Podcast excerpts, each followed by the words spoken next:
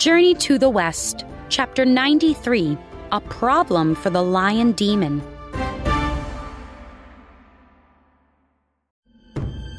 The elephant and the raptor stared at the lion, Sun Wukong is alive inside you. said the raptor. Aren't you worried?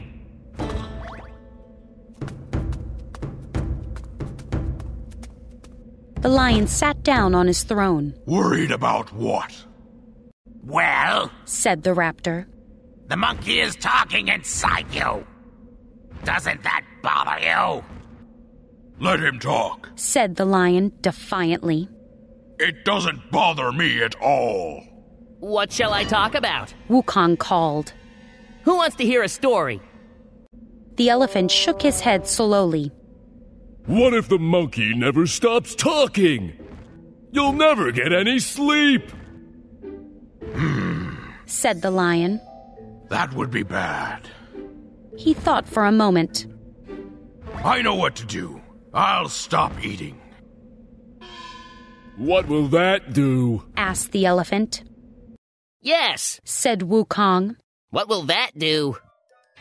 If I don't eat, Wukong doesn't eat. Said the lion.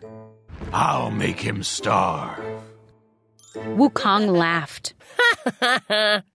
Nice try, lion. But I'll just turn one of my hairs into a stove. I'll cook a nice meal in here. Oh dear. The raptor shook his head. If that monkey fires up a stove, it will make you very hot. Plus, it will create lots of smoke. The smoke will fill your head, and you'll never stop sneezing. At last, the lion was starting to look nervous. That would be terrible. He said. I'd better cough out Wukong. The lion went to the middle of the room. He bent over and coughed. Wukong laughed. Ha ha! I'm still in here.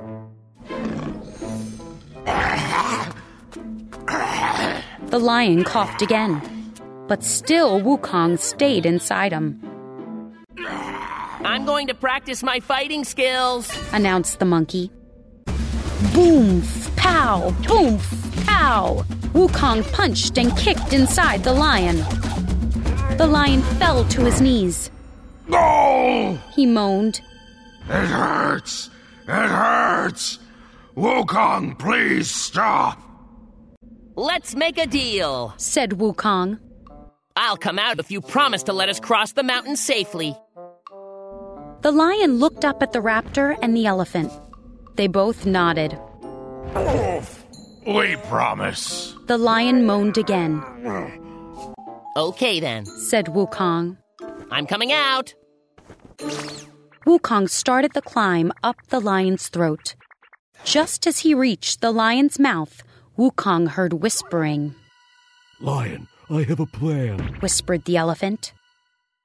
When Wukong tries to come out of your mouth, bite him. I don't know. whispered the lion. Wukong is very strong. My belly still hurts. Chop him quickly before he can fight back. whispered the elephant. Okay. Said the lion, Those dumb demons. thought Wukong. Don't they realize I can hear them? He pulled out his iron bar, Shall I come out now? asked the monkey. Um, yes. Said the lion. Wukong heard the three demons snickering. Okay. Said Wukong. I'm coming out. He held out the iron bar.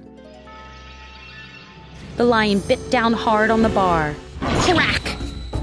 A tooth shattered into tiny pieces. No! No! No! The lion howled in pain. Tears streamed down his face. He rolled around on the floor, holding his paws over his mouth. You villains. Wukong shouted. I heard you whispering.